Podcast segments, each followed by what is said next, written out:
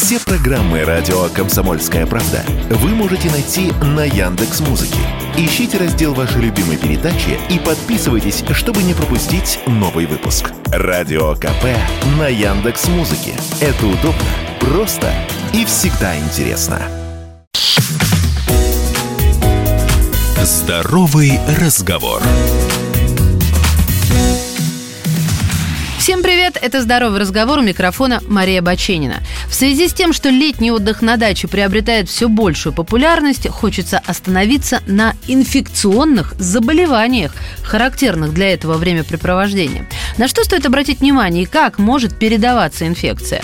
Номер один клещевые инфекции. С мая по октябрь надо помнить про клещевой энцефалит и клещевой боррелиоз. Хочется напомнить про вакцинацию против энцефалита и алгоритм действия при обнаружении клеща на теле. Там все просто, и я об этом много раз рассказывала в здоровом разговоре.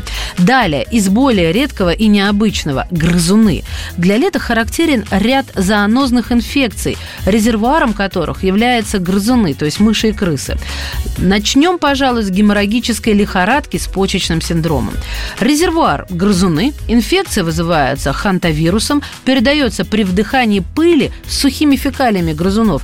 Такое может случиться при разборе хлама на каком-нибудь чердаке. И проявляется это дело лихорадкой с мышечными болями, гриппоподобным синдромом и присоединением почечной недостаточности. Второе место в нашем хит-параде дачно-зоонозных инфекций занимает лептоспироз. Эта болезнь вызывается еще одним вариантом спирохет – лептоспир лептоспирой. Основной источник тоже грызуны. Лептоспира, кстати, определенное время может жить даже в пресной воде. Заболевание имеет довольно яркие симптомы. Высокая лихорадка, недомогание, сыпи, характерное поражение склер.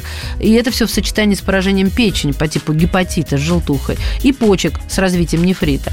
Протекает тяжело, госпитализация обязательно, и чаще пациенты попадают, конечно же, в больницу с подозрением на гепатит и лечатся там антибиотиками. Так что при работе на чердаке чердаке или в старом сарае надевайте правильный респиратор. Ну, теперь вода.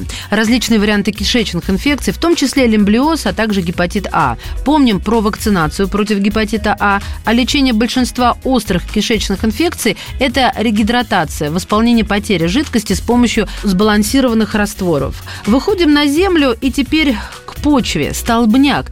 Для неподготовленных городских жителей существует опасность столбняка при загрязнении ран и ссадин почвы почвой, которая содержит споры кластридий.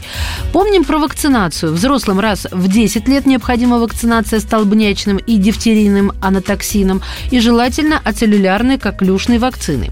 При травматизации, осаднении, ожоге с загрязнением немедленно обращаемся в травму для решения вопроса и объема экстренной профилактики и иммунизации.